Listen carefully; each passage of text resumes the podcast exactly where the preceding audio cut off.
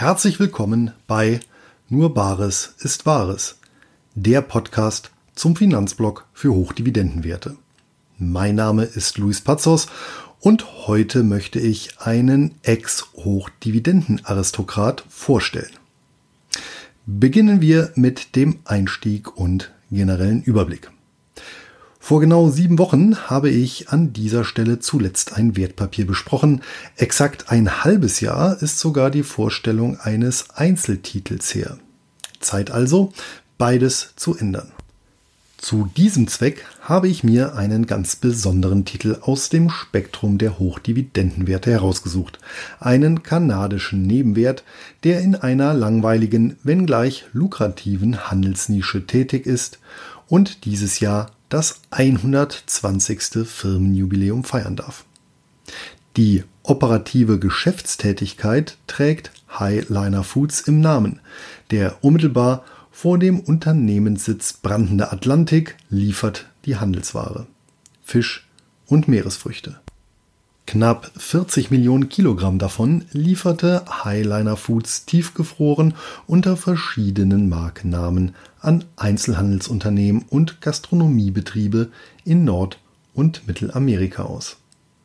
Im Gegensatz zur durchaus turbulenten Kurshistorie war auf einen Punkt seit 2003 stets Verlass, nämlich die kontinuierlich angehobene Dividende. Genau die steht jetzt aber auf der Kippe. Ob Hochdividendenaristokrat oder schwarzer Schwanopfer, das ist die Frage, der ich nachgehen möchte. Schauen wir uns die Historie und Kennzahlen an. Gegründet wurde Highliner Foods als VC Smith Company am 12. Dezember 1899 in Lunenburg an der offenen Atlantikküste der kanadischen Provinz Nova Scotia. Noch heute befindet sich die Unternehmenszentrale in der idyllischen Kleinstadt, die nicht nur namentlich von deutschen Auswanderern geprägt wurde. Namensgeber des Unternehmens waren die fünf Brüder Benjamin Conrad, George Abraham, William Charles, James Leander und Louis H. Smith, die zunächst über ein Vierteljahrhundert lang mit gesalzenem Fisch handelten. Im Jahr 1926, als die fortschreitende Kältetechnik eine alternative Methode der Lebensmittelkonservierung erlaubte, gründete das Brüdergespann eine weitere Firma namens Sea Products Limited für den Handel mit gekühltem Fisch, der bereits unter dem Markennamen Highliner vertrieben wurde. Zwölf Jahre später wurden beide Unternehmen fusioniert. Die nächsten Jahrzehnte folgten weitere Käufe von und Fusionen mit Fischfang- und Fischverarbeitungsunternehmen. Der Börsengang des Konglomerats erfolgte bereits im Jahr 1967. Im Jahr 1998 wurde das Unternehmen in Highliner Foods umbenannt. Fünf Jahre später trennte sich die Gesellschaft von sämtlichen Schiffen und damit Fischfangaktivitäten einschließlich Fangquoten und konzentriert sich seither ausschließlich auf den Handel mit Fisch und Meeresfrüchten. Diesen Schritt begründete der damalige Vorstandsvorsitzende Henry Dimone übrigens wie folgt. Zitat The whole industry has changed. If you go back 20 years, we had Hutch quotas of as much as 350 million pounds of fish. You could find out what the customer wanted and send the fleet out to catch that. Today, the customers are much larger and locally the fishery is much smaller. So the idea that being vertically integrated is an advantage, forget it. Zitat Ende. Derzeit fährt Highliner Foods eine Multikanal- und Multimarkenstrategie. Zum einen werden die großen Lebensmitteleinzelhändler in den USA, Kanada und Mexiko beliefert. Bekannte Marken sind Fisherboy, Sea Cuisine, Sea Whitey und natürlich Highliner. Letztere führt im Logo einen Seebären, der glatt als Zwillingsbruder von Captain Iglo durchgeht, auch wenn er jüngst aufgefrischt wurde. Daneben beliefert das Traditionsunternehmen die Gastronomie mit Produkten der Handelsmarken Mirabelle, Icelandic Seafood, FPI und Highliner Food Service. Aktuell beschäftigt Highliner Foods 1223 Angestellte an drei Produktionsstandorten, drei Distributionszentren und vier Handelsbüros. Den Fisch bezieht das Unternehmen aus Kanada, den USA, Chile, Island, Norwegen, Russland, Indien, China, Japan, Indonesien, Thailand und Vietnam. Bezogen auf den Verkaufserlös entfallen knapp 28% auf Garnelen, 27% auf Kabeljau, 14% auf Lachs und 11% auf Schellfisch bzw. Rotbarsch. Der Rest entfällt auf Alaska-Seelachs, korrekte Bezeichnung Köhler, Tilapia und Seezunge. Insgesamt über 140 Millionen Kilogramm hat Highliner Foods im Jahr 2018 verkauft. Damit erzielte das Unternehmen gut eine Milliarde kanadischer Dollar Umsatz sowie einen operativen Gewinn in Höhe von 62,5 Millionen kanadischen Dollar. In den Jahresüberschuss ließen sich davon knapp 17 Millionen kanadische Dollar überführen. So viel zum operativen Geschäft des Unternehmens. Ob es sich bei einer Investition in Highliner Foods um eine ethisch-ökologische Geldanlage handelt, darüber ließe sich in einschlägigen Kreisen sicherlich trefflich streiten. Immerhin könnte mit dem Fang und der Verarbeitung von Fischen die Nachfrage nach Fleisch von Warmblütern reduziert werden, was ja wiederum dazu beitragen soll, die langfristige globale Durchschnittstemperatur zu stabilisieren und damit die Welt zu retten. Verlassen wir daher schnell das vermiente Terrain und gehen lieber zu den schnöden Kennzahlen über. Wen dieser Aspekt interessiert, den verweise ich auf einen früheren Blogbeitrag zum Thema. Die Marktkapitalisierung von Highliner Foods schwankt derzeit um die 300 Millionen kanadische Dollar, unterlag aber zumindest in den letzten 20 Jahren starken Schwankungen stand der Kurs der Aktie im Mai 1999 bei 3 kanadischen Dollar, fiel er im Zuge der Dotcom-Krise auf 1,60 kanadische Dollar, um dann bis zum Ausbruch der Weltfinanzkrise auf über 5,10 kanadische Dollar zu steigen. Es folgte ein Absturz auf ziemlich genau den Kurs vom Mai 1999, bevor es dann ab 2010 einschließlich eines tiefen Durchhängers bis November 2016 steil auf deutlich über 17 kanadische Dollar hochging. Offensichtlich zu hoch, denn es folgte ein kontinuierlicher Fall auf heute knapp unter 9 kanadische Dollar. Diesen für einen Nebenwert, englisch Midcap Stock, nicht unüblichen Kurskapriolen konnte das Unternehmen eine seltene Konstante entgegensetzen. Mit Beginn der Dividendenhistorie im Jahr 2003 musste Highliner Foods die Ausschüttungen nie aussetzen oder kürzen. Im Gegenteil, die insgesamt 62 Quartalszahlungen in Serie beinhalteten 15 Erhöhungen. Das entspricht etwa 25 Prozent der Fälle bzw. knapp einer Erhöhung pro Jahr. Damit erfüllt der Wert die Merkmale eines Hochdividendenaristokrats. Hierbei handelt es sich nach meiner recht generischen Definition um Einzeltitel oder Sammelanlagen, deren Ausschüttungsrendite mindestens 5% pro Jahr beträgt, die unterjährige Auszahlungen vornehmen und in den letzten 10 Jahren die Dividende nicht gekürzt oder ausgesetzt haben. Eine Liste mit Hochdividendenaristokraten habe ich übrigens Anfang Februar 2019 als kleines Dankeschön anlässlich des zweiten Geburtstags meines Blogs kostenfrei zur Verfügung gestellt. Die Excel-Tabelle mit allen wesentlichen Daten, Zahlen und Fakten zu insgesamt 45 Hochdividendenaristokraten kann nach wie vor am Ende des entsprechenden Blogbeitrags heruntergeladen werden. Mit Bekanntgabe der 63. Quartalsdividende am 14. Mai 2019 musste Highliner Foods den erlauchten Kreis nun verlassen.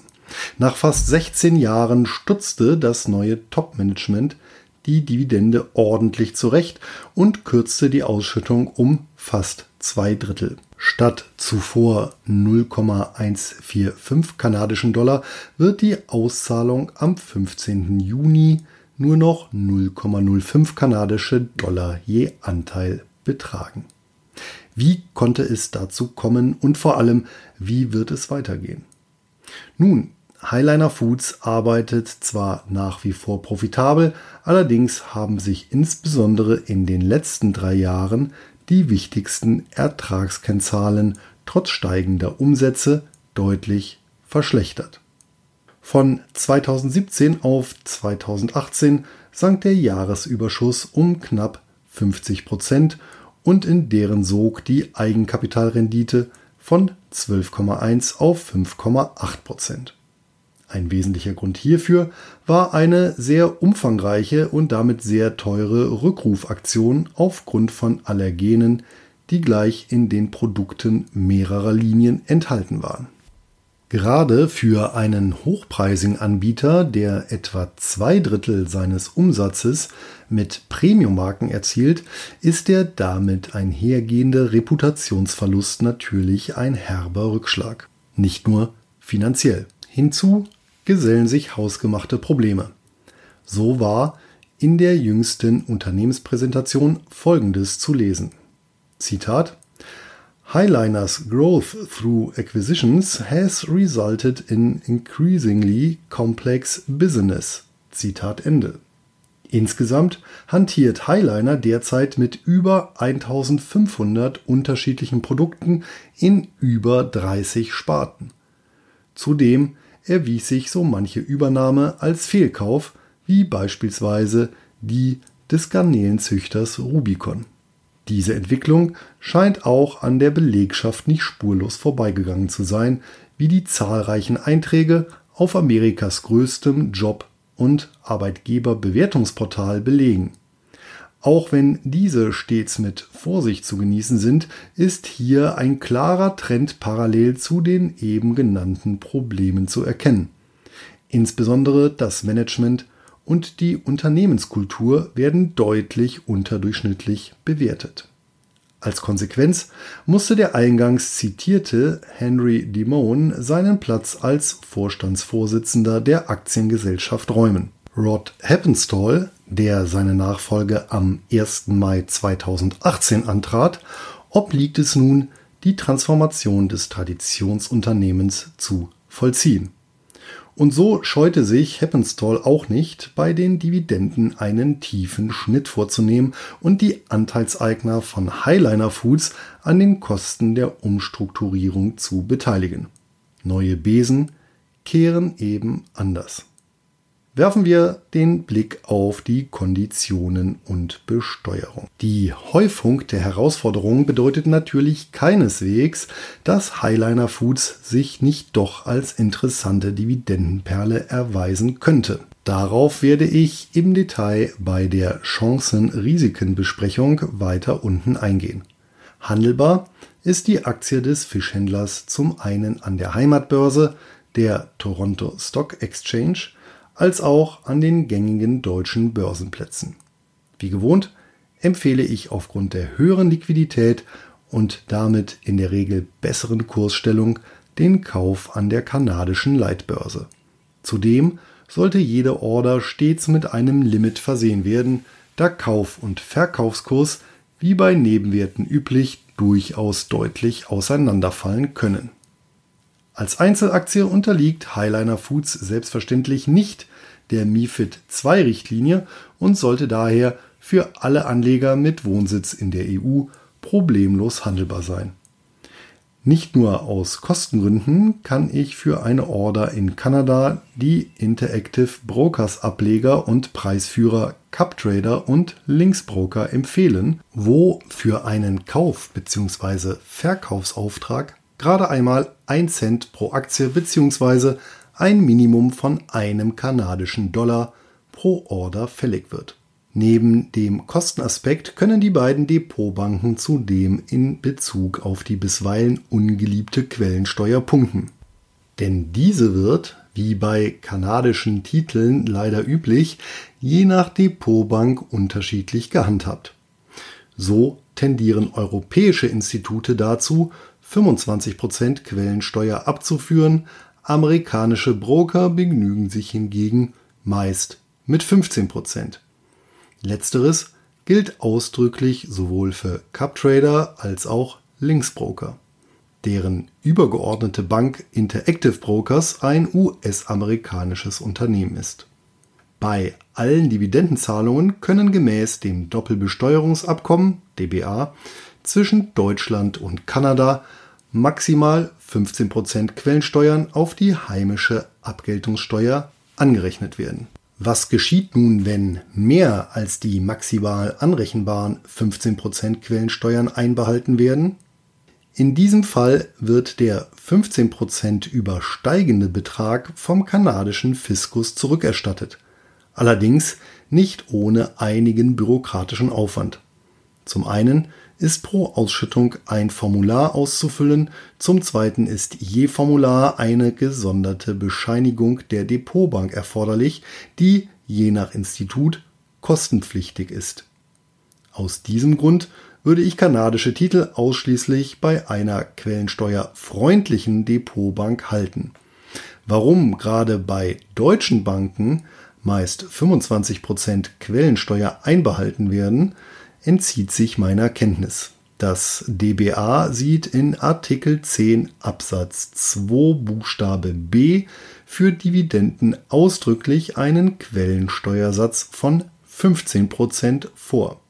Im Fall der Fälle würde ich die Depotbank damit konfrontieren. Schauen wir uns noch die Chancen und Risiken an. Die Disruption in der Dividendenhistorie von Highliner Foods ist ein schönes Beispiel dafür, dass auch Hochdividendenaristokraten straucheln können und irgendwann auch werden. So wie irgendwann auch jedes Unternehmen in die Insolvenz gehen wird. Bezeichnenderweise ist der kanadische Fischhändler über das spezifische Branchenrisiko, nämlich einen Lebensmittelskandal, gestolpert. Kombiniert mit den Fehlentwicklungen der letzten Jahre hat das ausgereicht, die mit Sicherheit schwere Entscheidung pro Dividendenkürzung zu fällen. Ob dies alles so vorauszusehen war, sei mal dahingestellt. Im Rückspiegel erschließt sich jeder Straßenverlauf und ohne Insiderkenntnisse bleibt jedes Unternehmen für jeden außerhalb des Top-Managements eine schwarze Kiste. In jedem Fall belegt die skizzierte Entwicklung auch die Nutzlosigkeit einer bisweilen vorgetragenen Binsenweisheit. Essen, alternativ Wohnen, Reisen, Kommunizieren müssen die Leute immer. Das ist selbstredend richtig, sagt aber nichts über die Güte einer bestimmten Form der Bedarfsdeckung aus. Und selbstverständlich kann auch ein überlebenswichtige Güter herstellender Betrieb an ökonomischen Gesetzmäßigkeiten scheitern. Nichtsdestotrotz müssen Einkommensinvestoren Highliner Foods keineswegs abschreiben. Sicher, die Dividendenrendite beträgt auf Basis der jüngst gekürzten Ausschüttung nur noch gut 2% pro Jahr. Allerdings halte ich es für sehr wahrscheinlich, dass dem Unternehmen die Trendwende gelingen und es auch im Hinblick auf die Dividende an alte Zeiten anknüpfen wird. So hat Highliner Foods nach wie vor eine führende Position in einem interessanten Wachstumsmarkt inne. Trotz der Rückrufaktion stützt sich das über Jahrzehnte gewachsene und kultivierte Vertriebsnetz nach wie vor auf starke Einzelhandels- und Großhandelsmarken. Zudem handelt es sich um ein krisenerprobtes Traditionsunternehmen, welches schon ganz andere Stürme überstanden hat. Ferner ist der Fachhändler für Fisch und Meeresfrüchte in einer wenig wettbewerbsintensiven Branche tätig sowie in der Lage, steigende Erzeugerpreise auf die Kunden abzuwälzen. Sein Produkt- und Dienstleistungsportfolio lässt sich weder durch die Digitalwirtschaft substituieren noch durch fernöstliche Konkurrenten kopieren, jedenfalls nicht im Heimatmarkt. Letztlich und schließlich sind die Probleme in erster Linie organisatorischer Natur. Denn trotz der gesunkenen Rentabilität schreibt Highliner Foods nach wie vor schwarze Zahlen und Liquiditätsengpässe sind derzeit ebenfalls nicht absehbar. Unter dem neuen Vorstandsvorsitzenden wurden bereits fünf Programme in die Wege geleitet, um das Unternehmen wieder in die Erfolgsspur zu führen. Dies ist bereits für 2020 geplant. Sehr konservative Investoren könnten sich allerdings an der Finanzstruktur stören. Die Bilanzsumme von gut 837 Millionen kanadischen Dollar setzt sich zu 32 Prozent aus Eigen- bzw. zu 68 Prozent aus Fremdkapital zusammen. Die eigentlichen Kreditverbindlichkeiten belaufen sich dabei auf knapp 323 Millionen kanadische Dollar oder 39 Prozent der Bilanzsumme. Das scheint auch mittelfristig gut tragbar. Anleger außerhalb Nordamerikas gehen mit einer Investition zudem ein Währungsrisiko ein. Umsätze erzielt Highliner Foods in kanadischen Dollar, mexikanischen Peso und US-Dollar. Ausschüttungen erfolgen in kanadischen Dollar, was, wie schon häufiger an dieser Stelle erwähnt, Chancen wie Risiken mit sich bringt. Schließen möchte ich mit einer Zusammenfassung und den Stammdaten. Auch wenn Highliner Foods jüngst aus der Riege der Hochdividendenaristokraten herausgefallen ist, handelt es sich um einen Wert, den Einkommensinvestoren durchaus im Auge behalten können, sofern sie sich in Einzeltitel engagieren.